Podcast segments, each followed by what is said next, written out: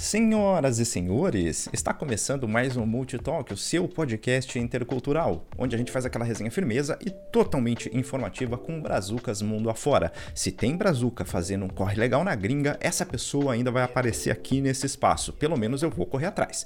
Eu sou o Andrei e, como sempre, falando diretamente de Berlim. E já é legal de dizer que se você se interessa por viagens, outras culturas e gosta de uma vibe legal, você vai se sentir muito à vontade aqui com a gente. E eu queria deixar ainda aquele recadinho indispensável para você você. Esses nossos bate-papos aqui só são possíveis com a sua ajuda, meu querido e minha querida, e você pode nos ajudar de uma maneira muito simples e totalmente grátis. Se você estiver vendo isso aqui pelo YouTube, deixa o like nesse vídeo nesse exato momento e também se inscreva no canal. Essa é a melhor ajuda de todas. E aquele combinado de sempre, se no final você não gostar, você pode mudar para um dislike. Eu prometo que eu não vou ficar triste, eu também não vou ficar torcendo para você derrubar sua escova de dentes nova na privada. Se inscrevendo no canal, você além de apoiar o nosso projeto, você pode concorrer a prêmios de qualidade.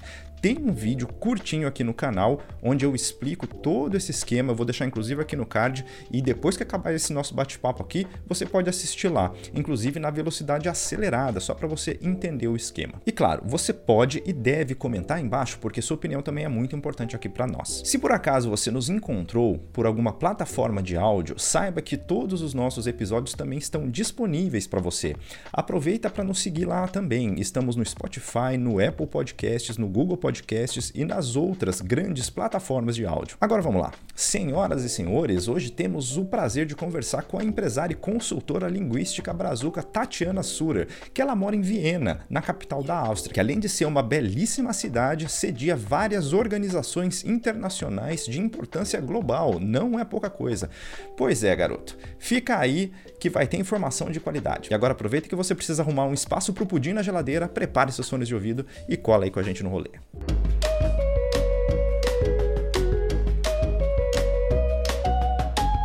Tati, seja muito bem-vinda aqui no Multitalk. E antes de qualquer coisa, eh, eu gostaria muito de agradecer que você tenha dispensado um pouquinho do seu tempo para participar do nosso projeto. E agora, para quem não te conhece, conta um pouquinho para a gente aí quem é você no rolê. Ok, eu que agradeço o convite, muito obrigado. É, bom, vou falar um pouquinho de quem eu sou então. Eu sou Tatiana, moro em Viena, capital da Áustria. Uh, sou Tatiana do Descobrindo Viena, na verdade, né? Tenho o Instagram Descobrindo Viena, onde ali eu falo um pouco sobre as né, minhas duas empresas, uma na área de, de consultoria linguística, né? Que eu sou professora de alemão e português como língua estrangeira, e a outra empresa, né, a Mundus Expert, na área de relocação. Então, para brasileiros que estão vindo, né, para, para Viena ou para a Áustria, né, eu seria a ponte ali entre a, Brasil e a Áustria, né, fazendo todo esse serviço uh, de relocação. Né. Já moro aqui na Áustria já faz 10 anos, né, sou casada com um austríaco, e aí vamos que vamos, né? Ah, o amor, né? O amor sempre faz a gente tomar algumas Sim, decisões na vida, né? A velha história, né? A minha mulher é alemã também, olha que coisa. Então, eu falo assim, vamos ver a quantidade de brasileiros que estão no exterior por causa do amor, é a velha história. É, pois é, pois é, mas vale a pena, viu? No final das contas, vale muito a pena, é uma baita Sim. de uma experiência, né? Além do amor, é uma baita de uma experiência também. É, e Tati, fala pra gente uma coisa. Por que que Viena é uma cidade legal de se morar, de se estabelecer, de, uhum. de, de ter uma vida, de construir uma vida? Ok, nossa, difícil para alguém falar para alguém que mora em Berlim, né? Mas vamos lá. Bom, é, eu acho assim, como a gente pode ver né, nas, nas, mídias, assim, Viena, né, eleita sempre uma das melhores cidades do mundo para se viver, né? Na verdade, ocupa ali a posição da melhor cidade do mundo para se viver, porque eu acho que tem uma qualidade de vida muito boa, né? Então, principalmente para quem quer constituir família, eu falo assim, Viena era uma cidade que ela vale muito a pena para quem quer constituir família e para quem já é idoso, né? Para quem está ali no, no meio tempo ali, ah, quero estudar, quero curtir a vida, né? Quero né, sair na vida noturna. Não seria a cidade adequada para se viver aí nesse ponto. Eu acho que Berlim é melhor. Ah, não, tá. É, talvez não comparemos, mas se não for Viena uma cidade que você possa fazer isso, onde seria na Áustria? Aí eu me Ixi, aí, ah não, se for comparar entre as cidades da Áustria, aí sim, ah, aí tá Viena bom, é o ponto.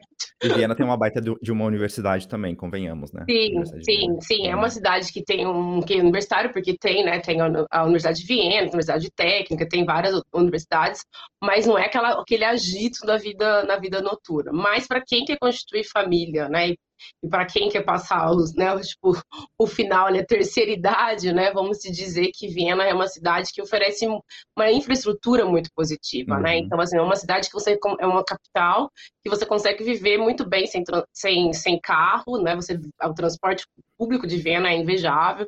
É uma cidade que pensa na criança, por exemplo, né? Então tem várias coisas que a cidade organiza para o bem da criança uma cidade que pensa na família, então, assim, a estrutura dos bairros, ter sempre um, um parque, né, ser sempre algo que possa levar as crianças para brincar, então, pensando assim, tem que ter escola perto de casa, então é uma cidade que, como eu sempre falo, assim, não tem aquela coisa, às vezes no, no Brasil a gente tem muito aquela assim, ah, eu moro no centro, então a gente sabe que no centro você tem tudo, né, você tem mercado, você tem você tem a concentradinho, né? Tudo concentradinho. Uhum. Sim, e Viena não, né? Viena, onde você for morar, claro que tem lugares que tem mais coisas, tem lugares que tem menos, é óbvio. Uhum. Mas, em geral, sempre a cidade é estruturada de uma forma que você consiga fazer tudo dentro, perto da sua casa, né? Então, você tem médicos, você tem recreação, você tem escola, então você consegue, né, tem academia, você consegue fazer tudo dentro, né, ali perto da sua casa. Né? Então, eu acho que é uma cidade muito positiva nesse ponto. Assim, você mora numa capital, mas você não sente que você mora numa capital, né? Porque você, uhum. como você consegue fazer tudo ou a pé, ou, né, ou você vai de, de metrô, ou tram, e é muito rápido, você não tem aquela sensação, né, de você, nossa, por aquela coisa da capital. Quando a gente pensa em capital, a gente pensa na, né, tipo, em São Paulo, metrópole, né? E aí você fala, ou você, você mora... em São Paulo? Eu sou do interior de São Paulo, São José, São José do Rio Preto. Eu sou de São José dos Campos, olha. Quando ah, você começou a falar. Tem a outra São falar, José, né? É outra São José. Quando você começou a falar São José. Não, eu perguntei agora, porque eu já entrevistei uma pessoa que no, só no final da entrevista que eu fiquei sabendo que a pessoa, a pessoa mora na Arábia Saudita. É Diene, beijo uhum. se você estiver assistindo a gente ou, ou, ou escutando esse podcast. Ela morava na rua debaixo da minha casa, em São José dos Campos. Eu nunca tinha visto. A gente nunca tinha se cruzado. E a gente se conheceu pela internet numa entrevista e eu fiquei sabendo que ela era da rua de baixo da minha casa. Eu acho esse mundo muito pequeno às vezes. O mundo é, é uma vida mesmo. Assustador. Assustadoramente pequeno. Tudo bem, vai, São José. Não, mas eu sou da outra São José, eu sou mais do é. interior mesmo. Uhum. E aí, então, assim, quando a gente pensa né, até mesmo Rio Preto, ou você tem aquela coisa do, do, do centro, né? E Viena não, ela procura sempre que ela vai ter um, tá tendo uma expansão da cidade, primeiro momento que se, que se preocupa é a infraestrutura, né? Então, isso eu acho muito positivo, né? Você poder falar assim, ah, eu né, tenho mercado, tenho tudo em volta de casa, e o fato de você poder andar de transporte público, né? Uhum. Então, uhum. quando eu falo assim, olha, você não precisa se preocupar com o carro, né? Você não precisa ter esse gasto mensal, né? esse investimento inicial de ter que comprar um carro, porque, na verdade, como eu sempre falo, ter carro em Viena às vezes até dificulta porque como é uma cidade antiga, né, então assim a região central você não tem tanta possibilidade de estacionamento.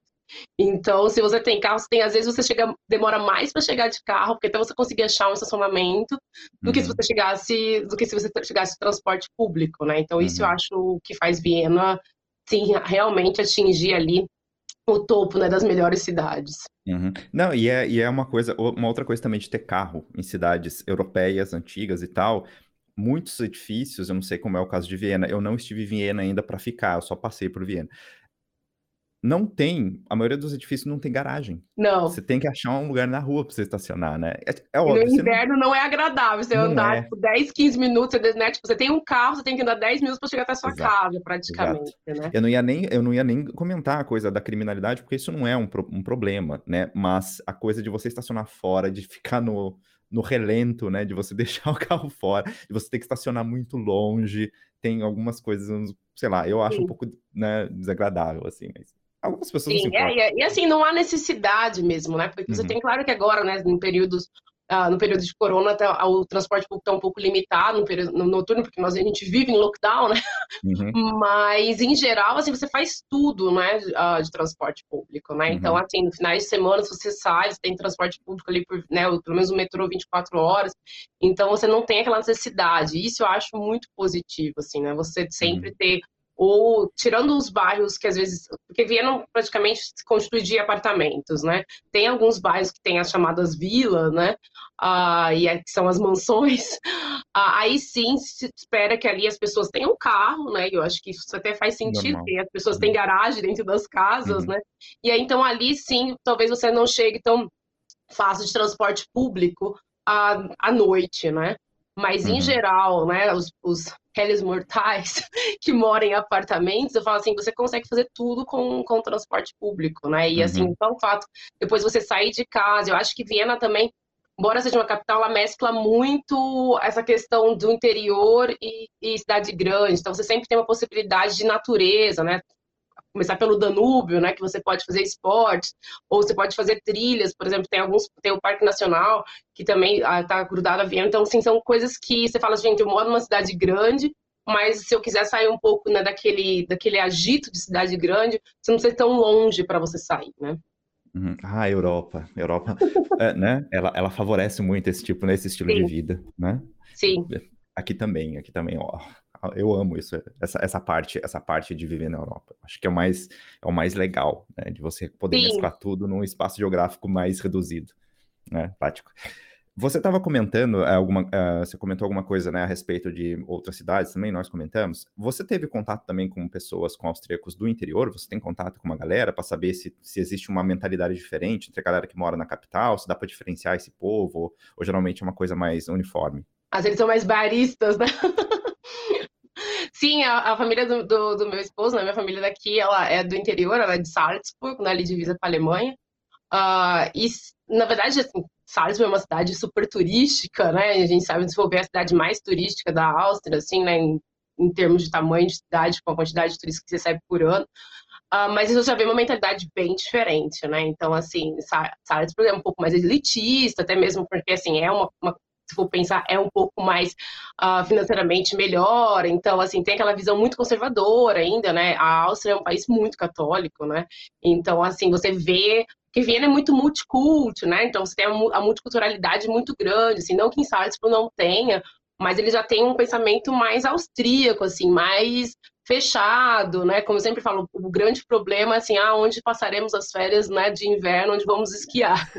então é uma outra realidade, assim. Então é uma uhum. cidade que eu sempre falo, eu gosto muito, acho uma cidade linda, Salzburg, mas é uma cidade para você fazer turismo, mesmo é uma cidade bem mais cara.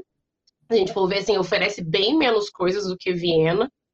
Mas a, a, a, o preço para se morar na cidade é muito mais caro do que Viena, assim. Então, e você vê a mentalidade realmente, a mentalidade das pessoas, né, já é um pouco mais, porque eles não que eles não estejam acostumados com essa essa quantidade, essa diversidade de pessoas, né? Mas assim é um pouco diferente porque, claro, a cidade é menor, tem menos, menos uh, empresas, tem menos. Né? A Viena tem a sede da ONU, então, claro que Salzburg, por não ter todas essas, essas possibilidades, acaba tendo menos oferta, né? O que faz com que seja uma cidade né, um pouco mais conservadora na, na mentalidade, né? Uhum. Salzburg é onde está a sede também do, do time de futebol agora, da, como é que chama? Ah, do Red é Bull, né? O Red Bull do, do Red Bull, é, exatamente. É. É. é lá, não é? Uhum. Sim, sim. Que é, que atualmente é o maior time de futebol da, da Áustria, pelo menos o que tem. É, eu acho, é, eu acho que é o mais conhecido, né? Porque a Áustria uhum. não é meio, meio super, né? No futebol ali, a Áustria garante seu, seu, seu espaço no, nos esportes de inverno. Mas é o Red Bull Salzburg, eu acho, assim, pelo pouco que eu entendo de futebol, eu acho que é o que tá melhor na fita, vamos se uhum. dizer. É, eu também, eu, eu, também não sigo muito, não, porque por ser do, do Red Bull também, acaba né, é, tipo assim, porque tem também o Leipzig aqui, né, o Red Bull Leipzig, uhum. tem, o, tem no Brasil, tem o Red Bull também, um sim, de futebol sim. lá, então, enfim. É, é, que, na verdade, a sede da Red Bull, né, fica muito próximo, né, fica, na, fica no estado de Salzburg também, né, então uh, fica é, alguma coisa de meia hora, mais ou menos, da cidade de Salzburg, fica a sede, uhum. né, da, da empresa Red Bull, que fica no lago, né, que é no Fuxamsee, que vale muito a pena conhecer, é um lago super bonito. E, uhum. e aí você, a, a, sede da Red Bull também é totalmente diferente, assim, bem diferente do que a gente imagina de sede de empresa, né? Bem uma, uma ideia mais futurista, bem legal. Uhum. Ah, legal. Fala uma coisa, você já está há 10 anos uhum. na, na Áustria. Como, na tua opinião, percepção sua, né, da, da, da Tati, uhum. na tua opinião, como o povo austríaco é, como que é a relação do povo austríaco com um migrante estrangeiro?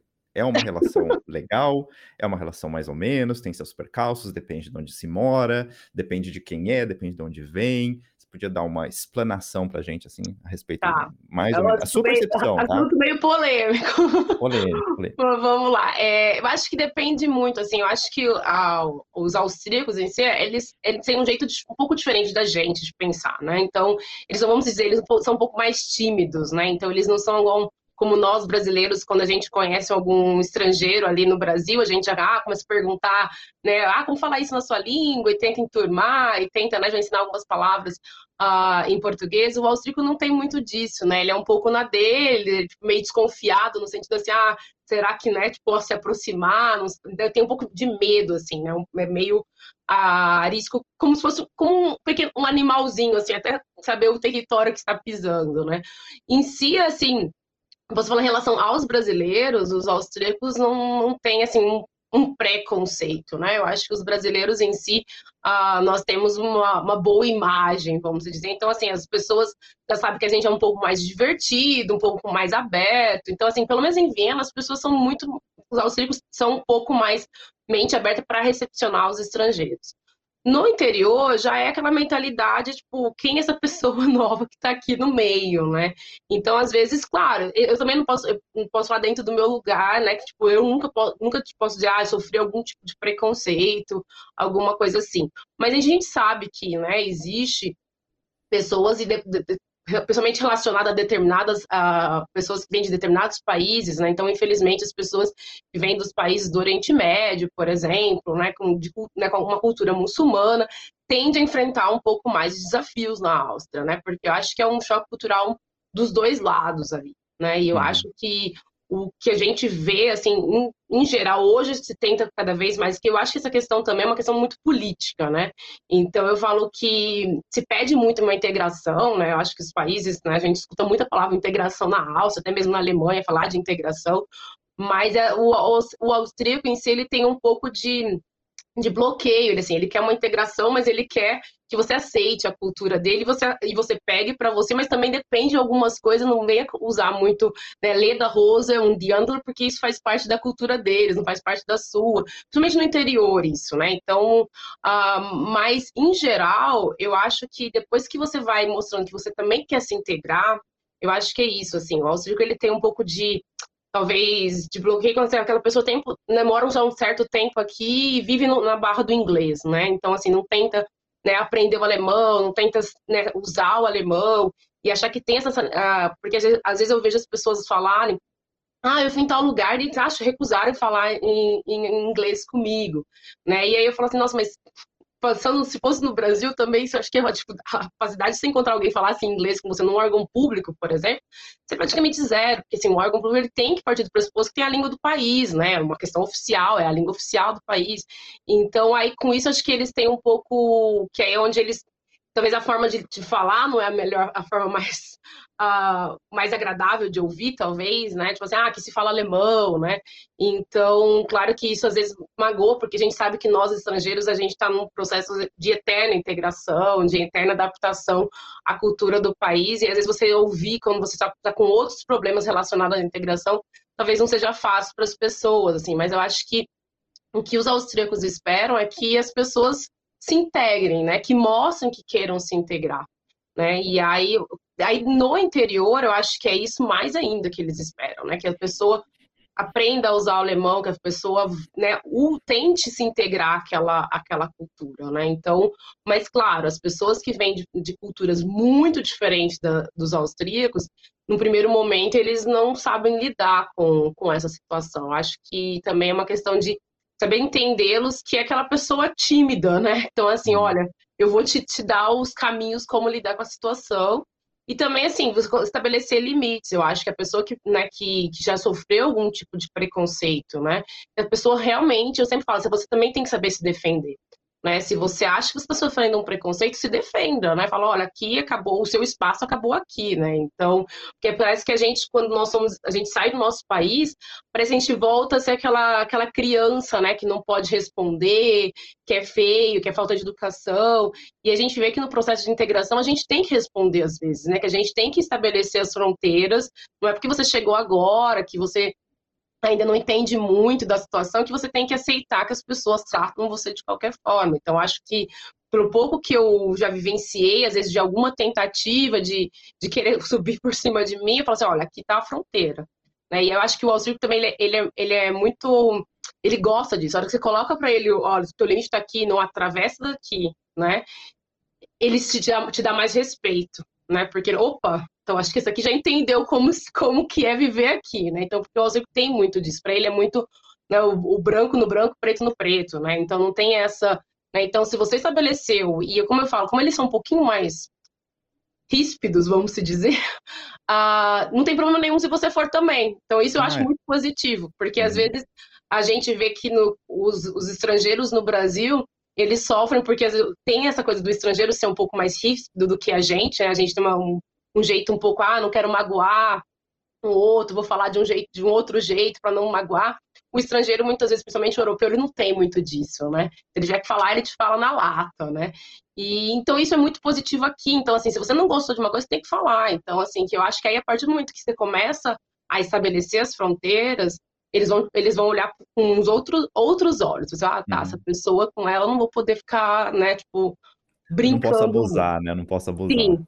Mas em geral, assim, eu vejo, por exemplo, em relações de trabalho, por exemplo, às vezes as pessoas a gente vem muito de uma cultura assim, ah, será que estão falando de mim? Será que né, se eu tô, eu tô agradando, deixando de agradar, e aí com isso dá um choque cultural, porque o austríaco, não que ele não fale das pessoas, né, não vamos ser hipócritas que a gente vive no mundo, né, que ninguém fale de ninguém, mas se ele tiver que falar uma coisa de você, ele vai falar na sua cara, né? Se ele não uhum. gostou de algum trabalho seu, ele vai falar na sua cara. E é então, assim, essa, essas imaginações que nós brasileiros temos, né? Que é assim, ah, estou agradando todo mundo, a gente tem que diminuir um pouco, né? Então, assim, no teu ambiente de trabalho, se ele não gosta de uma coisa, ele vai te falar. Se ele não, se ele não, né, se ele tá e ele vai te falar de uma forma que assim, ele não vai pensar na sua face, se você, ah, nossa, será que eu tô falando de uma maneira positiva? Será que eu vou magoar? Então ele vai falar, ó, oh, isso eu não gostei e vamos vamos melhorar para a próxima vez. Então eu acho que essa relação de você diminuir a parte emocional, acho que bem de uma, uma boa integração, né, ao austríaco é você diminuir a parte emocional e pensar com a razão, né? Então estamos aqui, nós nós estamos numa numa relação profissional, então entenda que ali é relação profissional, ali não entra emoção e ali é tipo, toma, né, toma lá da cá. Se a pessoa falar uma coisa que você não concordou, você também retribui, né? E dali acabou a parte profissional. Se vocês quiserem sair dali para tomar uma cerveja, tá tudo bem, ninguém vai levar. Não é nada pessoal, né? É. E isso eu acho muito positivo, mas às vezes demora para a pessoa entender que tem o um lado positivo do que a gente ficar levando sempre, né, o, o lado pessoal para dentro do profissional. Mas, uhum. claro, é, depende muito de qual é a. de qual cultura vem. Eu acredito, uhum. pelo que a gente vê, assim, quem vem dos países muçulmanos sofre muito mais, né? E eu acredito que na Alemanha também deve ser mais, mais ou menos a mesma coisa. Uhum. É, existe algum tipo de, de curso de integração para estrangeiros aí? Aqui desde, deixa eu ver, desde quando? Desde 2011. Estrangeiros que passam a viver aqui a não ser que uhum. seja num, sei lá, eu acho que em alguns, em alguns casos não. Por exemplo, se você chegar com visto de trabalho de uma empresa internacional, transferido e tal, você talvez não precise fazer. Mas, por exemplo, eu precisei, quando eu cheguei aqui, fazer um curso de integração. Então, é um uhum. curso que dura seis meses, que eles te é, ensinam até um determinado, eu acho que era até o B1 do, uhum. do alemão, obrigatoriamente, você precisava ter o B1, né? Antigamente uhum. você não uhum. precisava. E aí você faz no final disso mais um Orientungskurs, que é uhum. é você aprender um pouco sobre a história do país, uhum. um pouco sobre a política e tal, e você faz uma provinha a respeito disso também. Então você sai com dois certificados, o que você fez do curso de integração, né, do curso de, de orientação, alemão. e mais o B1 de alemão. Então você está você já, já, já recebeu um briefing do país. Você é. pode viver ali sem nenhum problema e tal.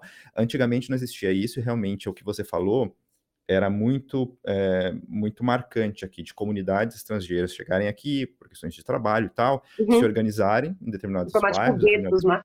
e ficam ali, né? Eles, entre eles, só falam o idioma deles, né? Uhum. E, e, e, as mulheres sofriam muito com isso, porque se não, os maridos aprendiam o idioma estrangeiro, aprendiam alemão, para poder negociar, uhum. para poder trabalhar e tal, as mulheres ficavam em casa, não aprendiam a falar o idioma, não podiam contribuir com a sociedade de forma nenhuma. Uhum. Eu lembro que no, no meu curso, eu, eu tava estava na Alemanha há poucos meses e tinha uma senhora que estava na Alemanha há 18 anos e ela tinha o mesmo nível de alemão que eu. Sim. Né? É, nesse estudo de integração a gente vê muito. A Alça também tem, né? Então, então, desde, na verdade, o processo, a Alça já tinha cursos de, integra de integração antes, já começou em 2000 2012 eles começaram a mudar as leis de integração, né? Antes quem chegava não tinha tanta obrigatoriedade de aprender o alemão. Em 2012 eles já começaram a colocar alguns, né? Tem que, por exemplo, para quem casa com um austríaco, por exemplo, você tem que apresentar o A1 já no, no primeiro visto, né? Tipo, ó, quer casar com um estrangeiro, ok, apresenta o A1. Depois é o A2, daí dois anos. Depois o B1, daí três anos. Uh, aí em 2017 eles mudaram de novo a lei de integração, né? Porque com a, com a crise dos refugiados em 2015, a Áustria avançou muito nessa, nessa parte da integração, né? Nós passamos a, a ter um lugar dentro da, da língua alemã, vamos dizer. Porque até então a Áustria usava muito as coisas que vinham da Alemanha, adaptava ali para, né? Os professores adaptavam nas aulas, e hoje não, né? Hoje nós temos livros, né? Com dentro da, da, da, variante, da variedade austríaca. Então, e com isso também foi estabelecendo, né, melhorando as leis de integração. Então, hoje funciona mais ou menos como você disse aí na Alemanha. Então, você tem uns cursos de integração, então a pessoa que chega, quando você vem por empresa, você é liberado, né, até uma determinada quantidade de tempo, da, dessa, desse nível de integração, mas se você quiser um, um, visto permanente, você tem que provar no final, sim, você tem que provar para quem vem por empresa, dependendo do, do visto que, que, que, né, que vai pedir, solicitar, uh, é liberado do A1, né, e do A2, mas o, o para você pegar o visto permanente, que aí seria daí cinco anos, né, mais ou menos, você teria que ter o B1 e a prova de integração também, né, que como você disse, aqui se chama de Wertungsorientierungs uh, Wissen, que aí você tenha. Claro que a gente sabe nas perguntas, né? Você fala, gente, para quem vem da nossa cultura, não é tão difícil, né? Eu vejo, às vezes, meus alunos erram uma ou duas, porque assim, ah, não entendeu aquela palavra e é uma pegadinha. Porque é umas perguntas assim, ah, eu estou. Tenho uma namorada, posso, posso morar junto com a minha namorada, né? Tipo assim, tipo, né, se, se, você quer, mora, ué, né? Mas você fala assim, ok, mas a gente sabe que tem culturas que isso não é permitido, né? Ou quero dar uma festa na minha casa, tem que, né, tipo, posso dar, dar a festa até altas horas, né? Você sabe que não, você tem o chamado house ordem que você não, não te permite fazer isso. Então, hoje você tem essa, exatamente, você tem duas provas que você tem que provar a integração, a prova do A2, né? Que aí você faz uma provinha de integração e a prova do B1 também. Então, às vezes você chega, antigamente, o que acontecia? Já chegava aqui com um certo nível de alemão, B2, C1, que tem né, alguns que chegam, e aí você apresentava ali seu diploma de C1 e acabou. Hoje, por questões da integração, que eu acho às vezes até um pouco uma hipocrisia às vezes, ele faz a pessoa voltar, fala, não, tudo bem que você tem C1, mas você tem que apresentar a prova de B1 com o certificado da integração. E a pessoa, mas assim, mas eu já falo alemão C1, você vai querer que eu volte pro B1? É porque eu preciso que você faça a prova, a, a parte da integração, e não existe a parte da integração com C1. Né? Lógico que não existe, porque aí você espera que a pessoa que tem um conhecimento de alemão já se facilite na integração, né? porque ela consegue ler um jornal, ela consegue entender muito, muito mais fácil as leis do país, mas não, né? Então, assim, existe essa questão do B1, e aí se você vai fazer, por exemplo, que depois do B1 você pode, né, depois de, de algum tempo morando na Áustria, pode pedir a cidadania austríaca, né? E aí você tem que fazer uma outra prova. Além dessa, você tem uma prova só de conhecimentos históricos do país, né? Que aí você, uhum. que aí, então, além da prova de alemão, junto com a prova de integração, você tem a parte dos conhecimentos históricos do país. Uhum, entendi. Agora uma outra pergunta também, talvez um pouco mais técnica, porque eu não conheço o austríaco tão profundamente é, é, quanto você.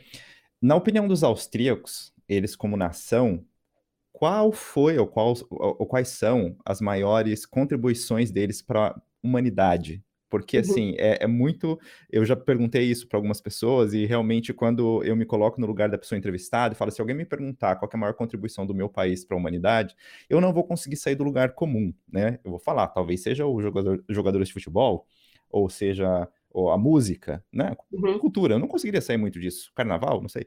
É, mas eu já fiz essa pergunta para algumas pessoas e eu me surpreendi com a, com, a, com a, resposta, até porque eu não conheci muito a cultura do país. Então eu pergunto para você também, você saberia, assim, dizer sobre, sobre um, eh, do que que eles têm orgulho, né? O que que eles acham que eles, de alguma forma, são especiais, assim, para o mundo? Tá. É, esse é um tema um pouco complicado, assim, pelo fato que os austríacos, né, devido às questões históricas, eles, eles evitam ter orgulho como nação, né? Do orgulho de, ah, sou austríaco, como a gente fala, eu, eles acham que é um pouco estranho, nós brasileiros sempre tem, né, no, por exemplo, no futebol, a gente tem essa coisa de cantar, né? Sou brasileiro, com muito orgulho, muito amor. Você nunca vai ver um austríaco fazendo isso, né? Ou até mesmo até próprio hino nacional, né? Então a gente sempre, né? A gente não, porque eu não, eu não, não me enquadro nessa que tem que cantar o hino nacional sempre do Brasil, mas a gente tem além do, né, dos, dos eventos né, de futebol, Olimpíadas, a gente tem essa questão assim, ah, vamos cantar um hino nacional, né? A gente tem essa, a gente cresceu dentro dessa cultura de hastear bandeira, cantar o hino, né? A gente tinha o dia do hino ali pra gente cantar nas escolas, bem que acho que é um resquício da ditadura militar, mas uh, o austríaco, ele evita o máximo, né? Certas, certas coisas de mostrar um certo do, orgulho da nação. Mas, em geral, assim, o que os austríacos, os austríacos mostram, assim, que eles têm muito orgulho é a questão da música clássica, assim, né? Então, acho que para eles, né, você ter a, a ópera de Viena, você ter essa Viena, você, por mais que Salzburg seja né, o berço de Mozart e tudo mais, mas você ter essa questão de, tipo assim, ah, a gente carrega a música clássica, a gente tem né, a melhor orquestra filarmônica do mundo, a gente tem a melhor casa de, né, com a melhor acústica, que é o Musikverein uh, do mundo, o, o concerto de Ano Novo, né, que assim, eu acho que eu falo que o concerto de ano, de ano novo, que é se preparado com com tantos detalhes assim, é como se fosse pra gente o próprio carnaval, né? Então a gente vê assim, as escolas de samba ali preparando tudo no carnaval, desde o. Né, acabou o carnaval do, do ano anterior, já começa. O, você vê isso com, com a questão não só, é, não só da música, música de, né, de orquestra, mas tudo que envolve o clássico, né? Então você vê, por exemplo, no concerto de Ano Novo, que é um ano de preparação, você vai ver tanto a orquestra filarmônica ali se, se dando o máximo, como também o balé, né, da, da, da ópera de Viena também, né, fazendo as, as, né, as tomadas de, de vídeo. Então, assim, o austríaco tem muito orgulho dessa parte, né, eu acho que dessa parte da, da música, de poder a mostrar ao mundo assim o que marca o, o, acho que a Áustria no mundo é esse essa nesse né, conhecimento esse essa questão da música clássica né uhum. em outros aspectos claro que os, os, austríacos em geral também têm algum né as questões acadêmicas por exemplo mas eu acho que por questões da, da, da história da, da, da segunda guerra né do período do período nazista, que os, né, os, os, cientistas tiveram que sair do país e tudo mais, então a, a Áustria se perdeu um pouco nesse aspecto, né? Então, você vê cientistas austríacos que fizeram história, mas, assim, acabaram dando, dando as honras a outro país, né? Uhum. Por questões da, da, da, guerra, assim. Mas eu acho que o que marca o, os austríacos é a questão do, da música clássica, assim. Então, cultural. Que, que uhum. é uma uhum. questão cultural mesmo. Claro que não esqueci, assim, dentro do do âmbito assim mais esportista, por exemplo, a gente sabe que os austríacos têm muito orgulho do, do esqui também, né? De você uhum. ter o, os melhores esquiadores, ou até mesmo assim, se você quer esquiar muito bem, se você falar que você nunca esquiou nas montanhas da Áustria, você não. Né? Então, quem é você, né? Que tipo de esquiador profissional é você se você nunca esquiou numa montanha da Áustria, né? Então, você vê que muitos esquiadores profissionais de outros países, né, dos Estados Unidos, por exemplo, falam alemão, né, por causa da Áustria, né? Por vir esquiar na Áustria e ter essa, essa ligação com o esqui. Então, acho que também os austríacos, nesse aspecto, eles também têm muito orgulho, assim, das, uh, das vitórias na, no, no esqui, né? Então, é, uhum. para eles, por exemplo, é um pouco peinlich, né? Se tipo, um austríaco perder, por exemplo, para um, para um país que nem tem assim, as grandes montanhas, né? Então, ah, eles falam assim, nossa, onde já se viu que esquiador é esse que né, uhum. deixou, né, o outro é melhor do que ele. Então, eu acho que eh, nessa questão do esporte, né, assim como a gente tem com o tinha, pelo menos, com, com o futebol. futebol. eu acho que a Alemanha nos mostrou um pouco diferente, uhum. mas eu acho que o austríaco tem isso em relação ao esqui, mas o que leva mesmo é a questão cultural. Acho que a uhum. música clássica, e, a, e eu acho que isso se deve também por uma questão de uma, de uma facilidade a todos, né? Eu acho que porque a gente tem uma noção da música clássica, quando a gente, né, eu, eu fiz piano no Brasil, e aí você fala, nossa, a música clássica está dentro de algo muito reservado para elite, né? Ou assim, você ia a um concerto, ia, um, né, ia uma ópera, é algo assim muito caro, né? o, o acesso só só acaba ficando, por exemplo, no caso do Brasil, em São Paulo, Rio de Janeiro ali, e aqui não, né? Então eu falo esse acesso fácil a todos, né? E eu acho que a gente também tem que tirar essa mentalidade que às vezes muitos brasileiros que estão assistindo, né, lá no, lá no Brasil tem aquela mentalidade de europeu rico, né? E não, gente, existe pobreza também, existe classe média, claro que a gente não usa essas nomenclaturas, mas eu acho que o interessante da música clássica que faz com que os austríacos seja aquele que super entende de música, como aquele que não entende muito, é a facilidade de você acessar isso, né? Então você tem um concerto, uma ópera, por exemplo, que você vai ter os melhores lugares ali com 150, 200 euros, mas você vai ter lugares que custam, que custam 30 euros, né? Então, com isso faz com que todos possam ir. As crianças aprendem, né? quando eu falo crianças, tanto crianças até adolescentes, eles têm aulas de música, né? Escola de teoria musical, né? Então, eu acho que é isso, vai, vai construindo o conhecimento, pelo menos básico, da, da nação, né? Então, eu uhum. acho que eu poderia dizer que o que os austríacos fizeram positivamente para o mundo é a questão da, da música clássica e também a questão do esporte. Né? Uhum. Eu, eu, no, no, caso da música clássica, ela, ela, bem, ela é acessível e o pessoal curte, assim, é, os, inclusive os adolescentes. É, os adolescentes, digamos que a, a, a galerinha de hoje cada vez está diminuindo, assim né? Mas eles têm aula, dependendo do professor, né? ele vai puxar mais para o lado da música clássica, né?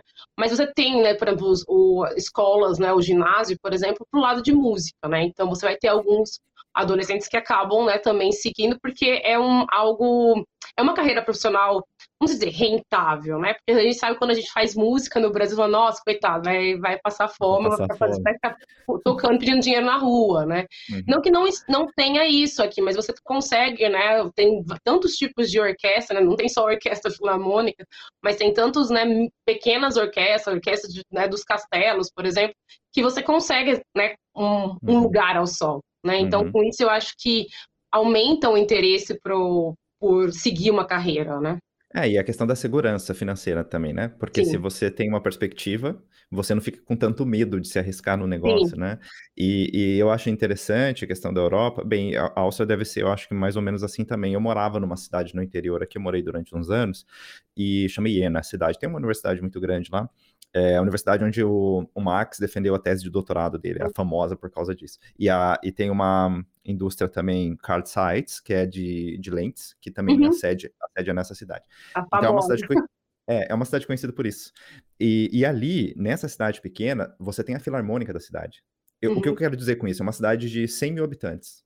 Né? Então, quer dizer, você tem também em cidades, você tem outros núcleos que você pode uhum. se desenvolver. Né? Você, você, estudou em outra cidade e tal, que lá eu acho que tem uma faculdade de música, mas não necessariamente, eu acho que as pessoas que trabalham na Filarmônica lá estão uh, ah, associadas a estudantes da universidade. A gente realmente tem emprego, tem talvez um concurso e tal. Ele é contratado, mora lá, toca lá, eles têm os eventos deles, uhum. e é muito legal. E acessível, financeiramente, inclusive, para você poder assistir um show e tal. Eu fui várias vezes, eu não, eu não sou uma pessoa que tem uma formação em, em música clássica, né? Não tenho uhum. conhecimento, uhum. assim, sobre isso. O que eu conheço são os pops, né? Todo mundo conhece o Mozart, o, o Strauss, né? o Beethoven, eu conheço o Vivaldi, todo mundo conhece essa galera, mas não, tecnicamente eu não entendo uhum. muito, mas é muito agradável ser num lugar desse de vez em quando, você escutar, você entender o impacto que isso tem ali, quando você tá nesse lugar é muito legal. Eu, eu acho assim, você se sente muito bem, assim, né? Um, eh, você se sente até um pouco chique ali no lugar. Você fala, nossa, tô aqui, porque ainda tem aquela coisa da mentalidade, como você Sim. falou, né?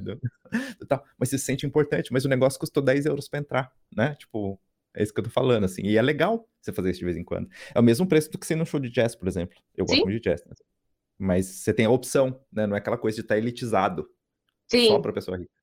É? é, ali você vem, você encontra de todo, né, todo mundo. E eu acho que isso que é, é legal. Acho que não só no aspecto da música, eu acho que eu, que eu acho muito positivo viver aqui é isso, né? De, de a acessibilidade ser a todos mesmo, né? Então, uhum. claro que te, você né, tem aqueles pessoas que falam, nossa, esse deve, né, tipo, tá ali no melhor lugar, né? Tipo, é, é recebido pelas. Porque aqui tem muito você comprar o abo, né? Às vezes, ah, você compra o abo da, da ópera, né? Então todo uhum. mês tem acesso a tantos eventos da ópera. E aí você sabe, quem tá nos primeiros lugares são pessoas que têm, né? Normalmente são pessoas um pouco mais velhas, né? Que já tem, eles vai passando de pai para filho. E aí tem que ela é recebido com pompas, né? Ali, ah, senhor doutor, papapá, papapá. É. Mas assim, você tá ali de estudante, né? E eu vim para a Áustria como estudante. Ah, tem aquela, aqueles lugares que eles vendem em pé, né? Então, às vezes, você uhum. vai ali na hora, um pouco antes de começar o, o espetáculo e você consegue, às vezes, ou muitíssimo barato. E eu acho que isso é uhum. legal, né? Então, uhum. se você não tem ainda condições de chegar ali naquele lugar, você não, não significa que você vai ficar de fora, né? É, não, não vai ser isso acho... que vai fazer você não consumir, né? Sim, e isso, isso eu acho muito positivo, porque aí você ah, enriquece culturalmente as massas Sem também. Né? Então, não é só uhum. aquele que e quer entender, porque às vezes a pessoa que está ali na frente, ele entende, como você falou, tecnic, tecnicamente, né? Ele consegue, ah, porque essa é, né, tipo, o trabalho tal do, do Mozart, não sei o que, tocado em Ré, em, em Mi menor, então às vezes ele entende essas coisas mais técnicas, uhum. e, mas não, não, impede que o cara que, né, trabalhou o dia inteiro na, na, na obra e depois, né, quer ir para a ópera, não, não possa ir, né? Isso uhum. eu acho de uma de uma vantagem muito grande, assim, é você uhum. poder trazer a cultura, né, e aspectos culturais para a massa também, né? Claro, você não restringir isso, né, a, a um público pequeno, porque isso também, é, isso transmite uma mensagem de inclusão social também. Sim, né? sim. É verdade? E falando em inclusão social, como é a questão de trabalho em Viena e como é a Viena para quem quer empreender, né? Porque você tem empresas, então uhum. você pode dar mais ou menos um panorama disso aí para nós, assim, talvez não, menos você entende mais a parte de empreendimentos do que de outra coisa, mas uhum. talvez você saiba, saiba dizer um pouquinho sobre essa questão para quem eventualmente alguém quiser pensar, pô, eu estou pensando em migrar, Viena é uma cidade legal, então talvez eu vá procurar um trabalho ali. Você acha que compensa? Uhum. Então, assim, depende, assim, eu acho que na área, para quem está pensando uh, em vir para procurar trabalho, eu sempre falo, Viena, ela é, assim, a Áustria como um todo, ela é um pouco mais conservadora nessa, nessa questão, se comparar, por exemplo, com a Irlanda né? Que aí tem aquela noção, ah, vou para estudar, e, né? Aí trabalho ali, tipo, à noite, não sei o quê. Uh, se você não. Claro que você pode fazer isso como estudante, né? Você tem essa questão de trabalhar às 20 horas ali como estudante, mas se você fala assim, ah, não, já não estou mais nessa fase, né? Então, assim, para você vir para a Alça, para trabalhar, uh, você tem que vir convidado por uma empresa, né? Ou a empresa tem que assumir que ele vai te dar o, o visto e aí você tem todas as exigências, tem pontuações, é o tanto de tempo que você tem de trabalho naquela área, se você fala inglês, se você fala alemão, e né, se você tem a formação naquela área.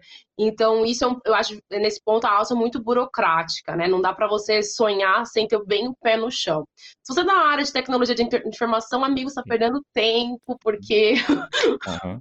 Aqui, assim, você não vai precisar do alemão no primeiro momento, uhum. claro, como a gente já falou antes, você vai precisar aprovar mais para frente, mas com o inglês você vai conseguir, entra ali pelo LinkedIn, vai, né, stalkeando é as né? empresas né? de IT. Todo lugar, é todo lugar, eles estão precisando de profissional de... Então, se eu soubesse antes, eu não teria, não teria feito letra. Né, eu, sou da letras também, olha que coisa. Uhum.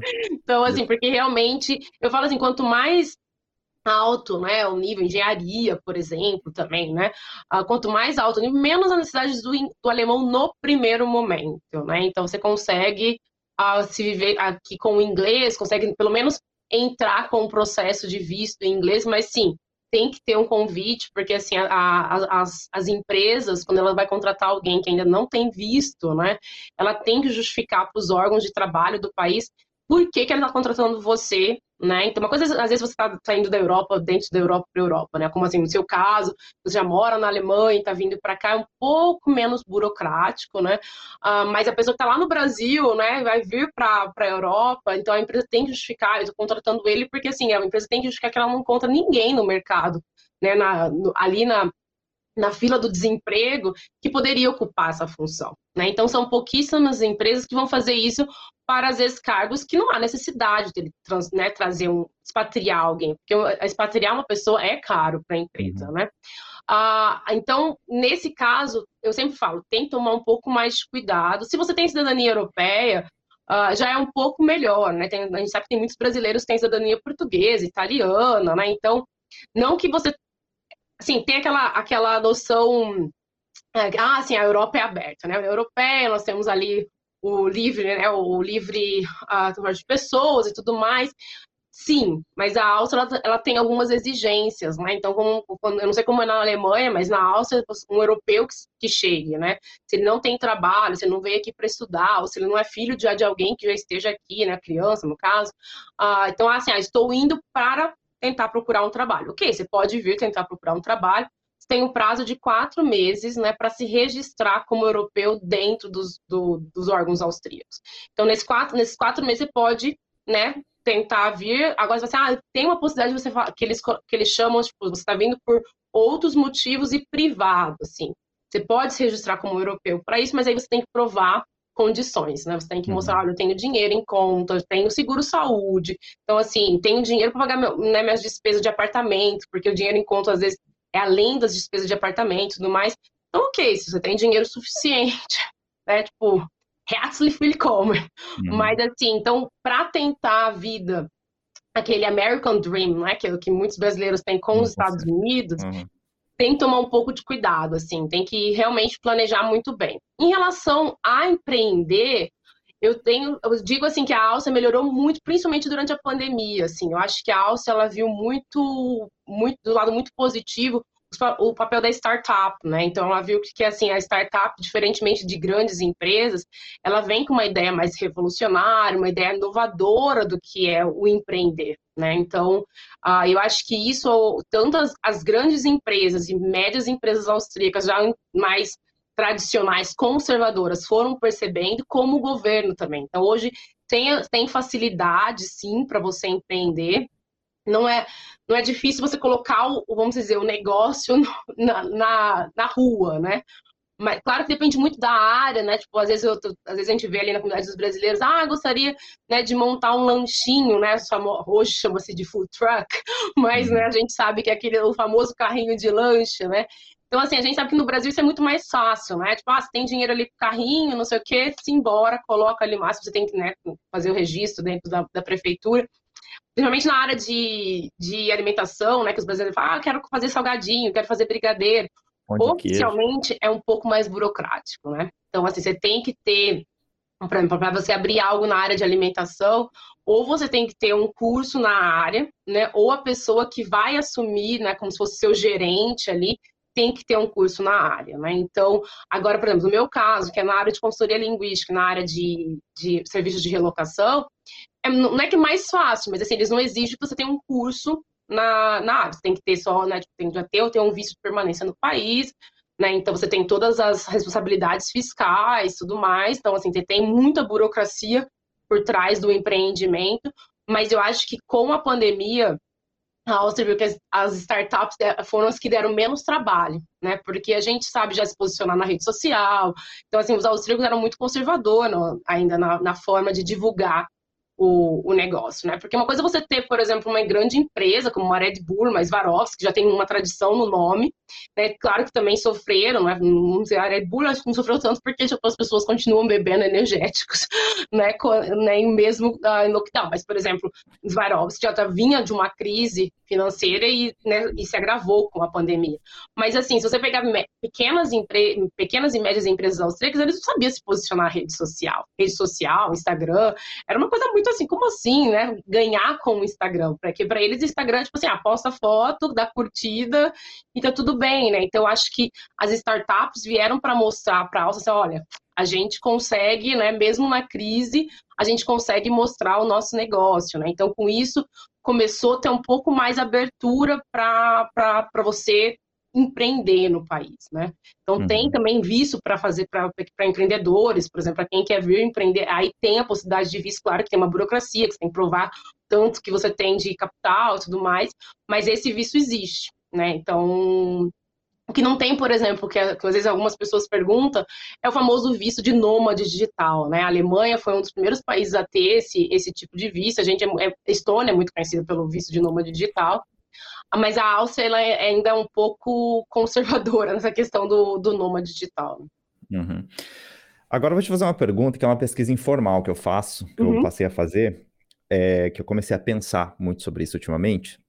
Qual que é o papel dos brasileiros que moram no exterior, se é que temos, é, possibilidade de ajudar o Brasil de alguma forma a se desenvolver como nação?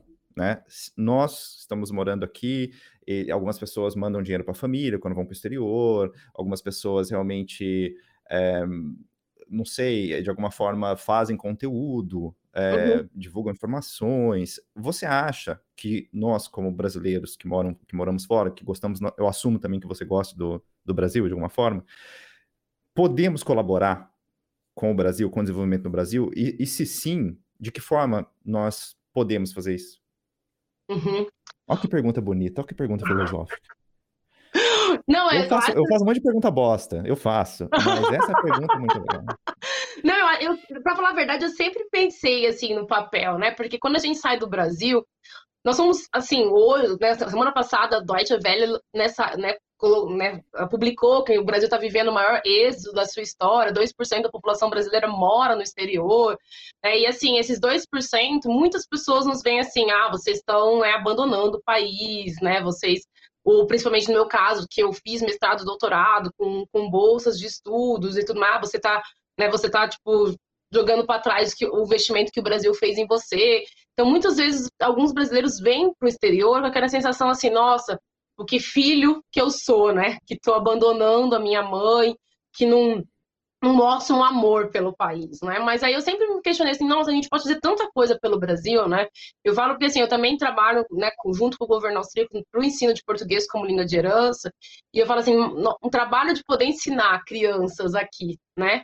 Que, que, que tem um amor pelo país, ensinar um, um Brasil assim, que eu falo assim, ah, que Brasil que você passa para as crianças? Eu falo assim, olha, o Brasil que está na mídia, acho que eu não preciso passar, né? Porque as crianças, elas aprendem, a começarem a falar português, ou a conseguirem uh, ler em português, elas vão ter o papel ali. Então, assim, não vai entrar a favela do Rio, não que eu não quero, que eu quero maquiar o Brasil. Eu acho que tem tanta coisa positiva para falar do país, né? Que a gente não precisa ficar falando que todo mundo já fala, né? Então, assim, eu acho que esse é um papel muito importante que nós brasileiros que estamos no exterior, assim, que os nossos filhos, né, falem português, que os nossos filhos cresçam com, com amor ao país, com, com sentimento, assim, eu também quero co colaborar com esse país, né? Então, eu tenho uma filha que veio para cá pequena e hoje já, né, já é uma mocinha de 17 anos, mas para mim assim, eu fiquei muito muito feliz quando ela falou para mim, não, eu quero nas próximas eleições participar.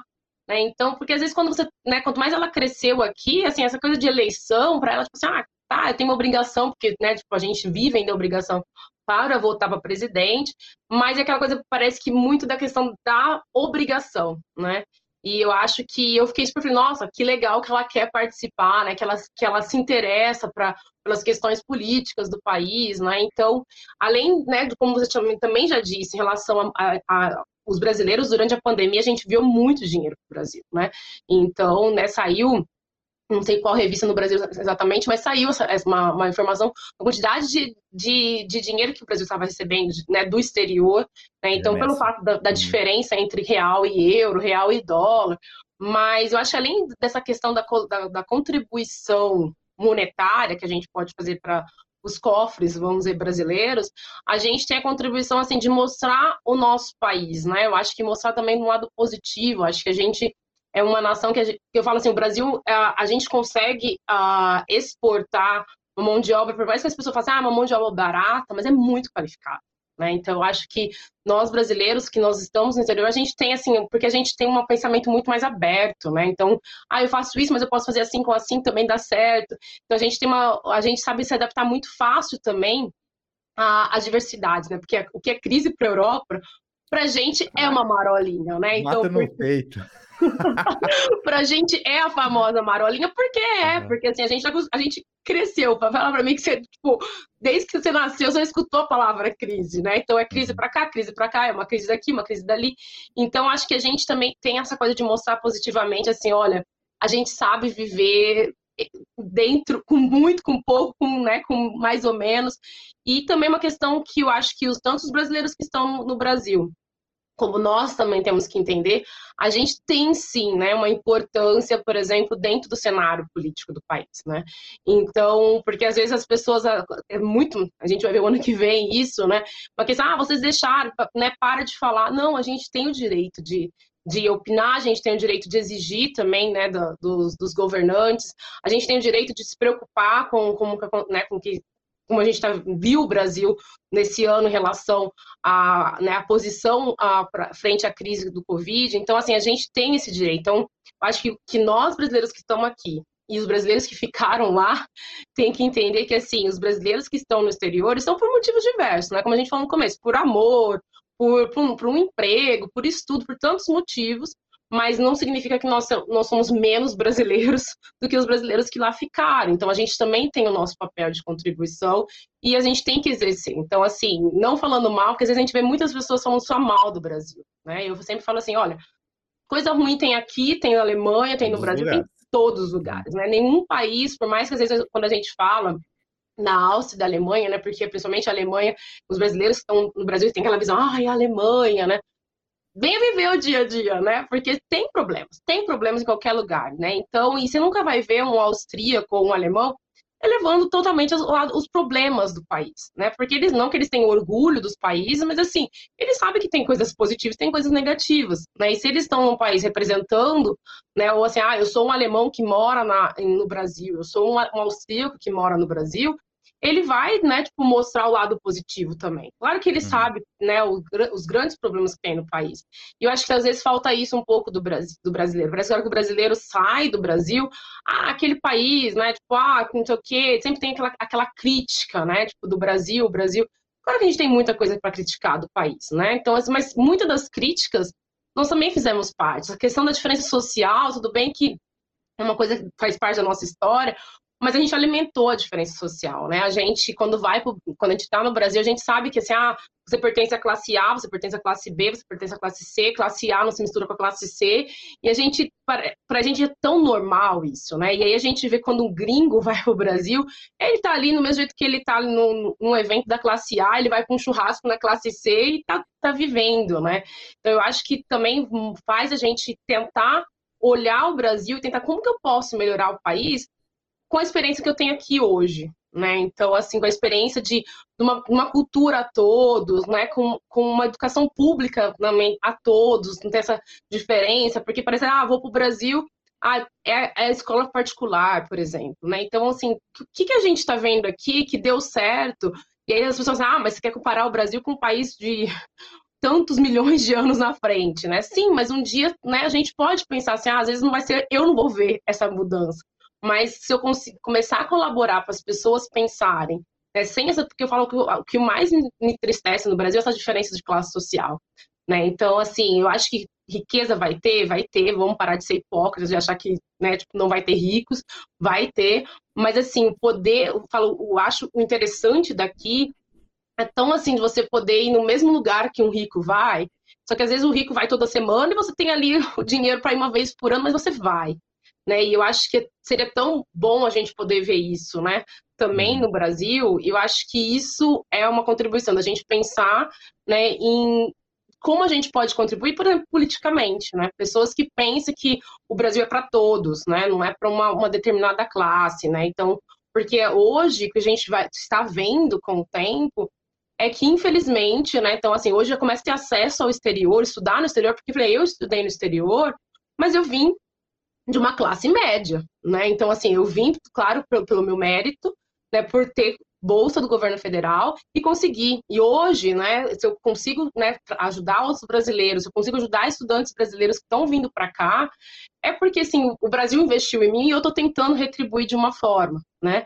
Então, é, só que assim, às vezes é triste você ver que hoje somente uma parte do Brasil está conseguindo acesso ao exterior, né? E antigamente, quando eu vim na época do Ciência Sem Fronteiras, nossa, você tinha brasileiros de todos os níveis, né, no uhum. exterior e fazendo muito bem a carreira, porque como a gente, eu falei no começo, a gente sabe se adaptar. Ah, tem, por exemplo, tem trabalha com laboratório, né? Eu lembro uma amiga minha era da área da química e teve um dia que quebrou um aparelho lá laboratório, tipo, os, os europeus, os austríacos, tipo assim, não sabemos fazer no manual. Amiga, não, pega aqui, ó, faz isso. Gente, acha que a gente tem essa máquina no Brasil? A gente não tem, não, vamos fazer na mão, sabe? E todo mundo olhando pra cara dela, tipo assim, oi, você sabe fazer isso sem a máquina? Falou, claro que eu sei fazer sem a máquina. Então, assim, olha como a gente consegue se adaptar muito rápido, né? Ah, se é fácil com a máquina, eu faço, mas eu também, se não tem a máquina, vamos fazer também, né? Então, eu acho que melhorar a imagem do país de uma maneira positiva, de falar assim, ó, vamos deixar os problemas, as críticas, né? Isso a mídia social, a mídia em geral vai divulgar sempre. A gente viu, né, o primeiro semestre inteiro o Brasil nas manchetes nos, nos jornais europeus. Então isso acho que acho que a mídia dá conta. Mas vamos uhum. mostrar o lado positivo que o país tem, né? E eu acho que o Brasil tem tanta coisa positiva para para ser mostrada, né? Uhum. E não precisa ser contraditório, né? Não são contraditórios. O que está na mídia, é, a maioria das coisas são, são coisas reais, Sim. e não significa que o que a gente apresenta também seja falso, né? E não significa que uma coisa contradiz a outra, né? Sim. Elas convivem, e eu acho que isso realmente mostra uh, como o Brasil é diverso, né? Como é diferente, né? Socialmente, é, bem culturalmente também, né? Dependendo, você pega sul, norte e tal, Sim. mas todo mundo convive numa certa harmonia ali com seus problemas, né? E com as suas, é, com as suas vantagens também, né? Com as suas positividades. Legal, legal, gostei muito do seu ponto de vista. É, e agora, vamos entrar em, em assuntos polêmicos. Oh God! A gente, a gente, já, a gente já falou de polêmica antes, mas agora, assim, é mais, mais leve. Existe algum tipo de rixa entre alemães e austríacos? O, o que, que se fala? O que, que se fala dos alemães na Áustria? Oh my God! Se quiser, eu vou chamar meu marido, ele pode falar melhor. o que você Olha, já escutou? É, sim, os, os, alemães têm um apelido, um apelido carinhoso pelos austríacos. Uh, né, né, tipo, não, não, não vou falar, porque eu okay. acho que os alemães não merecem. Uh, assim, os austríacos, eles acham os alemães muito prepotentes, assim, ah, né? vá, tipo, imagina. tipo assim, ah, tudo na Alemanha é melhor, né? Então, assim, ah, porque isso é melhor, né? Então, meu marido sempre dá como exemplo, né, uma vez, a primeira vez que eu vim para a Áustria, a gente veio, né, São Paulo, uh, Lisboa, Lisboa, Munique. E aí no, no voo tinha um casal alemão, né? E aí eles foram separados pelo corredor. Na hora, tipo, não tinha como colocar os dois juntos. Mas assim, gente, olha o problema, né? Tem um, um separado ali para um voo de duas, três horas pelo corredor. E aí a gente escutando o tempo todo, não, porque na Lufthansa isso não aconteceria, porque na Lufthansa. Ai, tá vendo? Esse é um exemplo de um alemão. Tudo na Alemanha é melhor. Então, assim, em geral, tem. Eu acho que tem por uma questão linguística de ser também, né? Porque eu acho que língua marca identidade. E a partir do momento que você tem língua, a mesma língua, em países vizinhos, né? Você tem que marcar de alguma forma a barreira, né? Então, a Alça tem, os austríacos têm muito orgulho dos dialetos, né? E assim, mais orgulho ainda quando um alemão não entende o que eles estão a falar, né? Então, assim, eu vejo, tem uma coisa da alemã que ela fala assim, é, é um sentimento assim, você se sente estranho dentro da sua própria língua, né? Porque parece que a hora que você chega no lugar, troca, né?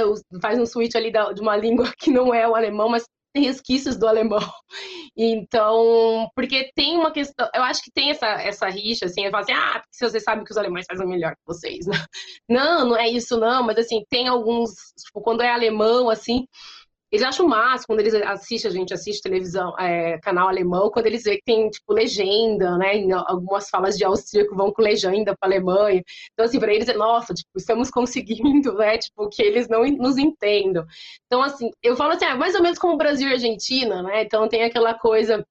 Mas quando você fala assim, nossa, é um austríaco casado com um alemão, um alemão casado com uma austríaca, nossa, esse aí, tipo, passou as barreiras, né? Então, uhum claro que, né, tipo, principalmente eu acho que também essa questão, na, em Viena a gente não vê tanto, sim, tem essa coisa relacionada ao alemão, mas você não escuta muito os, os, os vienenses falar, ah, porque os alemães isso, porque os alemães aquilo. Claro. Mas quanto mais próximo vai chegando da Alemanha, então em Salzburg você escuta muito mais, assim, imagina, você chegar a falar algumas palavras, né, típica alemã, como Tüte ou da Schwalle, nossa, tipo, os austríacos, tipo, tremem na base, né, você fala, ah, eu quero um café com Schlagsahne, né, tipo, como assim? Tipo, o que que é isso, como, sabe? Como chama Schlagsahne em... Uh, Schlagobas.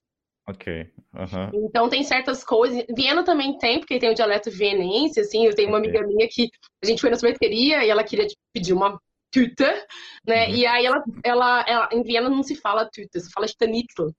E aí ela pediu para a moça da sorveteria, e muitas vezes quem trabalha na sorveteria são italianos, estrangeiros que aprenderam alemão da Alemanha, né? É claro. E ela pegou e falou, ah, hätte gerne ein Stanitzel. Aí a moça olhou para ela, tipo assim, repita. Aí ela repetiu, ela, was ist das? Aí, ela olhava para mim com uma cara assim, tipo, o que eu falo agora, sabe? Tipo, se não é Stanitzel, é o quê? Tüte? Ela, uhum. ah, anetute. Então ela fez uma cara, sabe, para ter que, tipo, ter que usar essa palavra mesmo. Uhum. Então, é, eles têm essa questão linguística, eles, né, eu vejo meu marido, a gente adora zoar com ele, porque assim, quando a gente quer, é só você falar palavras alemãs, sabe? Tipo, Pfannkuchen, Plätzchen. Então, que ele, tipo assim, o que vocês estão falando? Eu não, não, não sei o que vocês estão falando. Então, porque eles têm essa questão linguística, para eles é orgulho, né? Tipo, olha, temos, falamos alemão, mas temos diferenças. Então, assim, essa palavra eu não quero usar a palavra da Alemanha, sabe? Então, uhum. em geral, eles têm. Então, assim, no exterior, que quem é no exterior, né? Você chegar no Brasil, você fala, ah, eu sou, né, moro na Áustria, o meu marido é austríaco, primeiro é australiano, né? Se torna, no primeiro momento, vai lá longe. Aí você tem que falar assim: ah, não, é ali perto da Alemanha, da né, Alemanha, Itália. Ah, é alemão. Então, assim, um austríaco ser, tipo, ser colocado uhum. no mesmo saco ali, não. Alemão é alemão, austríaco é austríaco. Tipo, são duas nações diferentes. Chega a ser mas ofensivo, acho que, né? Tipo, de boa, uhum. mas eu acho que quanto mais próximo da fronteira, da fronteira é, mais tende a ter essa, essa rixa entre Áustria e Alemanha. Não sei se os alemães são tão assim, eu acho que eles acham os austríacos meio bobinho, assim, né? Então, tipo, eles acham meio que kindish, ah, tipo, é os, é os priminhos bobinhos da gente, né? É, Mas... eu, eu, eu, o que eu posso dizer para você, assim, eu, eu não tenho muita. Eu não tive muito contato com, com, com austríacos aqui, alguns, tá? É, o que eu já vi acontecendo é que realmente existe, eu vi que existe, eu testemunhei que existe um esforço muito grande do, do austríaco quando ele, pelo menos quando ele está na Alemanha, em tentar falar o Hochdeutsch, em tentar se comunicar, né, da forma, ele não tenta se impor em termos de língua. Uhum. Fala assim, ah, entenda, porque eu também estou falando alemão, você se vira para entender o meu alemão, que não é assim. Uhum. Eles, eles tentam se adaptar a, a, a, uma forma que o alemão entenda, né? Essa, essa foi a primeira coisa. E aí, do caso do, ale, do alemão para o austríaco, eu já escutei do tipo assim, é, ah, mas na Áustria também se fala alemão. Aí o alemão responde assim, é, alemão, sabe? Uma coisa assim, esse tipo de coisa.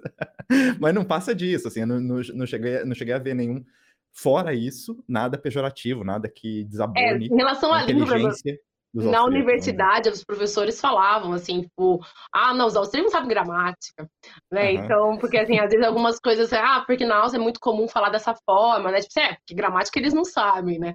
Então, era aquela coisa que é meio que como o Brasil e Portugal, né? Então, uhum. assim, só que, né, o Portugal, acho que nós não sabemos falar português, né? Então, assim, uhum. ah, não, os, os, brasileiros falam português errado, né? Uhum. Então, acho que tem isso também, assim. Mas eu, eu acho, eu, no meu ponto de vista, eu acho que os austríacos têm mais, né, tipo, coisinhas com os alemães do que o contrário, assim, né? Tipo, uhum. porque, tipo, é, diferen é a diferença, né? Tipo, a é Áustria, a Alemanha, né? Tipo, a Alemanha, a Áustria. Uhum. Então, tipo, uhum. eu acho que é mais em relação a isso. Uhum, é histórico. E, e, e, vira e mexe, assim, não importa com quem eu converso aqui, sempre rola Portugal nas conversas. E eu falo isso pra você, eu tô comentando isso pra você, porque assim, sempre que eu posto vídeo sobre Portugal aqui, sempre, vai, tem dois vídeos no canal sobre Portugal, sempre, sempre dá pano pra manga. Sempre vem português, sempre vem um português comentar, falar, olha, não é bem assim, e não sei o quê. Português, se vocês estiverem vendo isso aqui, não é nada contra o país. Eu amo Portugal, tá? Também. Eu, se eu pudesse, eu moraria em Portugal o clima é maravilhoso, as pessoas são fantásticas, eu adoro. A comida é maravilhosa. Comida é maravilhosa, a bebida, o vinho, é tudo fantástico, tá? Mas assim, a gente às vezes é, fala de uma perspectiva para que um brasileiro, que é o nosso público, a pessoa que mais, as pessoas que mais vêm, a gente aqui entendam um pouco. Não é uhum. questão de, de, de, crítica, não é nada, é uma questão uhum. de observação, às vezes pessoal mesmo, para que eles possam colher um pouco de informação da gente, talvez que ajude eles a formarem a opinião deles. Aí, quando eles forem ao país, eles já estão avisados, de certo modo, sobre algumas coisas, mas eles também podem formar a opinião deles próprios. Tá bom, português? Eu amo vocês. Vocês são meus, os meus, o meu público preferido aqui nesse canal. Não, minha aposentadoria está garantida. Minha aposentadoria será em Portugal. Então, tipo, assim, eu tenho um carinho imenso, tenho clientes portugueses, carinho imenso por Portugal mas se incomoda quando, assim, às vezes eles falam, não, porque, tipo, vocês, não é que vocês não sabem falar português, é que vocês falam errado, tipo, assim, aí, como linguista, né, eu fico assim, qual que é o conceito de certo e errado, né? Uhum. Então, claro, língua é identidade, então, assim, é uhum. muito claro que língua é identidade, então cada país vai tentar, né, veja o espanhol, né, o espanhol dá muito mais pano pra manga, se a gente for uhum. pensar as diferenças entre os, né, os diferentes, né, as diferentes variedades de espanhol, então, Claro que a Áustria e a Alemanha ia muito próximo, então ia marcar muito mais essa questão do território. Né? Demais, demais. Quem é mais famoso na Áustria, o Mozart ou o Schwarzenegger? Uh... é que assim, o Mozart a gente tem noção assim, ah, ele é austríaco, né? Foi austríaco e tudo mais. O Schwarzenegger tipo, ele é um austríaco já muito americanizado, né? Então, quando ele fala alemão, claro que ele tem, né, o, por ser da Estíria, ele tem muito dia, o dialeto de lá, mas ele já, tipo, praticamente, né, tipo, já é mais americano do que, do que austríaco já. As pessoas nem identificam ele mais como austríaco, então. Não, é o típico cara, né, é aquele americano rah, rah, rah, né? Então, tipo, já é muito mais americano do que, do que austríaco, assim. Mas, uhum. mas, o, mas o Schwarzenegger, ele tem um papel muito importante para a política austríaca, assim, na parte, principalmente nas questões das mudanças climáticas, né, das, das, das da, dessa posição em relação ao clima, né, a, a política de a política climática, vamos dizer, né, a política ambiental, se fosse, falar, uh, ele tem, ele se posiciona muito, né, então, assim, o atual presidente, né, o Alexander Van der Bellen, tem, sempre possa fazer alguma coisa quando o Schwarzenegger está aqui, então tem ele começou de um tempo para cá aparecer cada vez mais né, no cenário político austríaco. Uhum. É internacional, né? Ele defende isso mesmo. Ele, é, e vira e sim. mexe e as pessoas estão realmente repostando alguma coisa que ele colocou, né? Sim. Referente ao assunto. Legal. Três rolês que são imperdíveis em Viena. Se eu for para Viena, eu tenho que obrigatoriamente fazer esses rolês. Ok, três rolês. Uh, ok, primeiro eu acho que uh, conhecer o chamado Ring, né, que é, que é o centro da cidade, na verdade, onde é a cidade de Viena, que é o primeiro distrito, né, porque ali antigamente, né, anos e anos atrás, era a cidade, fora dali uh, já era fora da cidade, né, tanto é que o primeiro distrito se chama Innerstadt, porque é a parte de dentro, então, assim, fazer o passeio no Ring, né, que realmente é um anel, você uh, vale muito a pena. Conhecer o Danúbio, né? Eu acho que, né, tipo, para quem né, cresceu né, ouvindo a valsa e tanto falar do Danúbio, eu acho que tem essa questão de você conhecer o Danúbio, né, ver o Danúbio, e assim, no verão vale muito a pena se vier, porque você tem a chamada Ilha do Danúbio, né, que é o Dona Isla, que aí você tem as churrasqueiras, né, você tem as pessoas fazendo esportes aquáticos, então tem uma pegada mais tem, tem algumas pontos de areia, então dá, uma ideia de praia também. Praia. Tem vôlei de eu praia. Eu não consigo chamar esse negócio de praia. Eu não seleção brasileira veio, né, de vôlei já veio jogar aqui, então okay. tem essa ideia, tipo assim, é a nossa vôlei de praia. Ah, então Dona Isla vale muito a pena. Uhum. No inverno, assim, é, ali na região é frio pra caramba, porque venta demais, por causa da, né, da ser muito aberto. Uh, conhecer o castelo, né, o Schlossbrunn, eu acho que, que também é algo pedido, assim, é o, o, nosso, que a gente fala, o Miniversale, só que é gratuito, você pode entrar. Claro uhum. que dentro do castelo mesmo você paga, mas os jardins do castelo, né, do Schlossbrunn, uh, é gratuito, assim, eu acho que é uma, né, pra gente que, que não tem essa ideia tão, da, né, tipo, ah, de império, assim, eu acho que é tão lindo você falar, nossa, meu, jardins do castelo, né, então eu, e, assim, o último, assim, ir para os vinhedos, assim, eu acho que ir nas, né, na, ali no, né, tipo, nos, nas colinas, que tem, onde tem a, a plantação de, das uvas brancas que fazem o, o, os vinhos brancos vienenses, vale muito a pena, assim, porque você tem uma visão da cidade maravilhosa, e aí você sentar no meio ali, né, das, né, ali entre as parreiras de uva e tomar um vinho, comer um queijo, e falar assim, cara, uhum. para você viver na Europa, eu sempre, porque às vezes as pessoas têm aquela noção assim, nossa, Europa, né, glamour, cara. Não precisa mais do que isso, né? Uhum. Com 10 euros tá feliz. Tudo bem que não, não converta. Não converta não outra. Converta. Tipo, 70 reais tá Atualmente falando... menos ainda. Atualmente. É. Mas assim, você não precisa muito, né? Eu acho isso que é uhum. legal. Assim, no verão, é assim, claro que no inverno a gente faz sempre lugares mais fechados, quando estão abertos, né? A gente tá com ainda gastronomia fechada em Viena. Mas assim, no, no verão, eu acho assim, você precisa tão pouco, né, pra, pra poder ser feliz ali. Então, eu acho que, assim, se eu vou perguntar a melhor época para visitar Viena, claro que depende, tem gente que, que quer ver Neve. neve. Se quer ver neve, não vem para Viena, porque Viena não é uma cidade que neva, assim, é uma cidade que é frio pra caramba, assim, frio no sentido venta demais no inverno, né? Então, não vale a pena, eu acho, que o inverno em Viena, assim. O semana passada, acho que o né, que nevou, nossa, tipo, todo mundo postou, porque assim, posto porque não, não espera, porque não vai ter uhum. outro. Provavelmente vai ter mais uma vez assim, nesse inverno e acabou, né? Mas assim, eu acho que a primavera e o verão, assim, é, é encantador em Viena, assim, né? Porque é um cuidado com os jardins.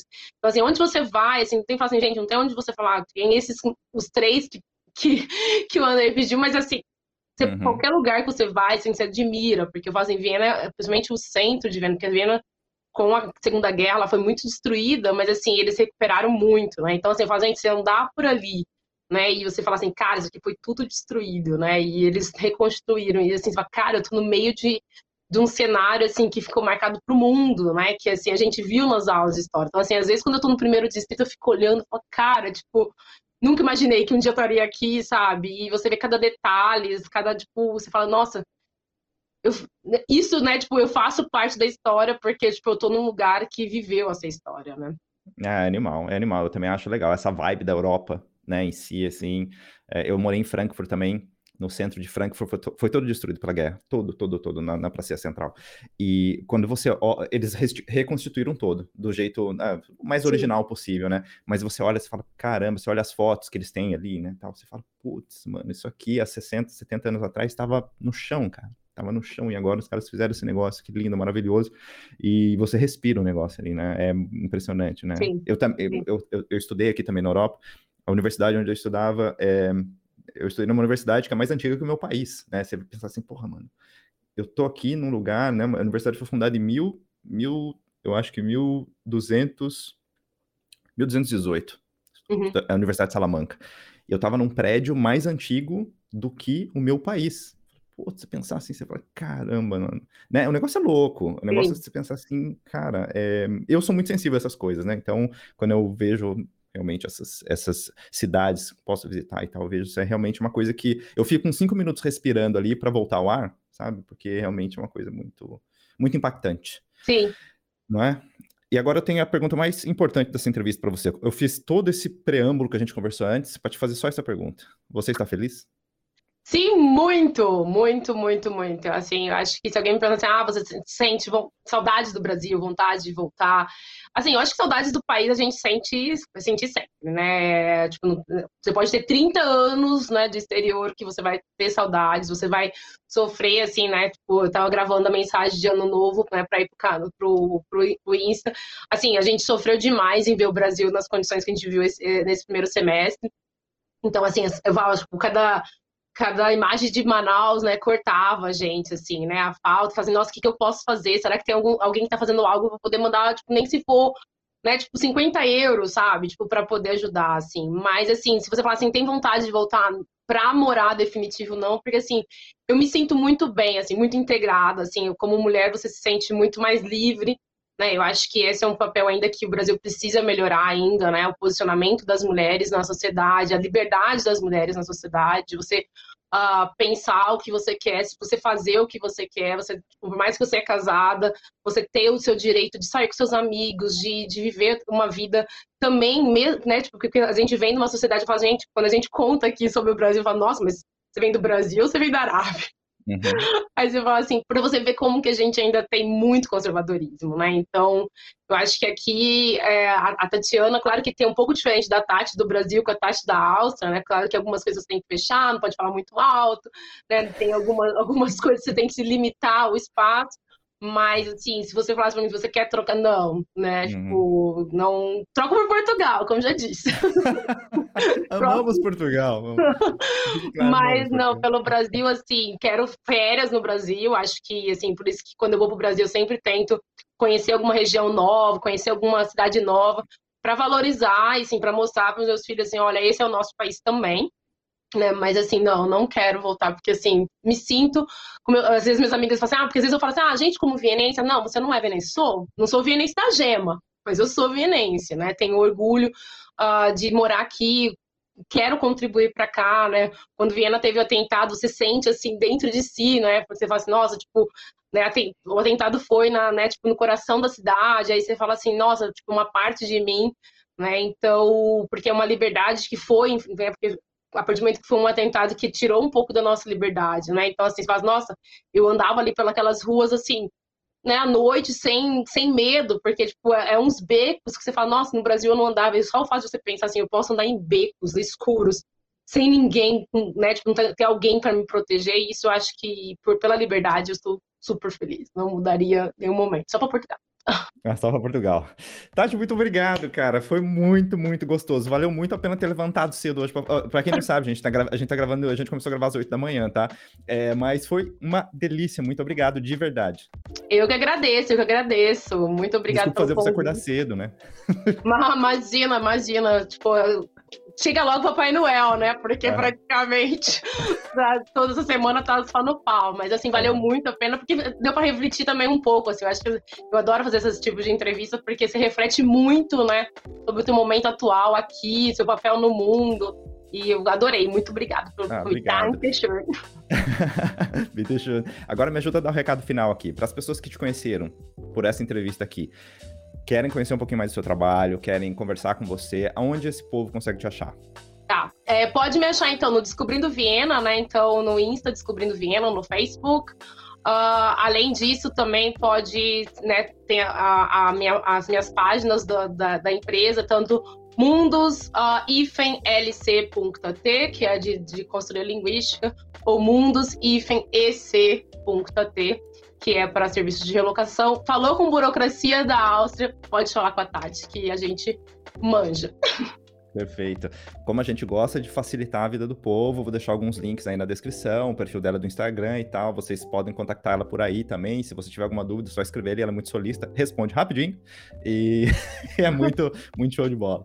Muito obrigado, Tati, e espero que a gente no futuro possa conversar novamente, por que não? Sim, seja pessoalmente, seja aqui, seja em Berlim, não tenho nada contra os alemães, posso ir a Berlim. Perfeito, ótimo saber. então tá bom, muito obrigado, beijo. Até tchau. mais, tchau. Muito obrigado por você ter nos assistido ou nos escutado até aqui. Lembrando que este e outros episódios também estão disponíveis na sua plataforma preferida de áudio. Se você estiver vendo pelo YouTube, aproveita para deixar aquele like camarada e também se inscrever no canal. Se você estiver nos escutando por alguma plataforma de áudio, se inscreva também. Segue a gente por aí para dar aquela moral. E já vai seguindo também a gente pelo Instagram, porque esse é um dos requisitos para você poder concorrer a prêmios que a gente vai sortear aqui no canal toda vez que a gente alcançar metas de inscritos. E caso você queira saber, também há outras maneiras de você apoiar o nosso projeto. A primeira delas é adquirindo produtos e serviços dos nossos parceiros através dos links que estão aí na descrição, ou você pode também enviar qualquer quantia para nós. Nossa chave Pix também está na descrição. E uma última coisa, se você é brazuca e mora fora, ou se você conhece algum brazuca que mora fora e que você gostaria de ver sendo entrevistado aqui neste espaço por mim, me manda uma DM pelo Instagram. Quem sabe não rola da gente marcar algum dia? Quem sabe? É isso aí. Muito obrigado novamente e feliz ano novo. Até a próxima.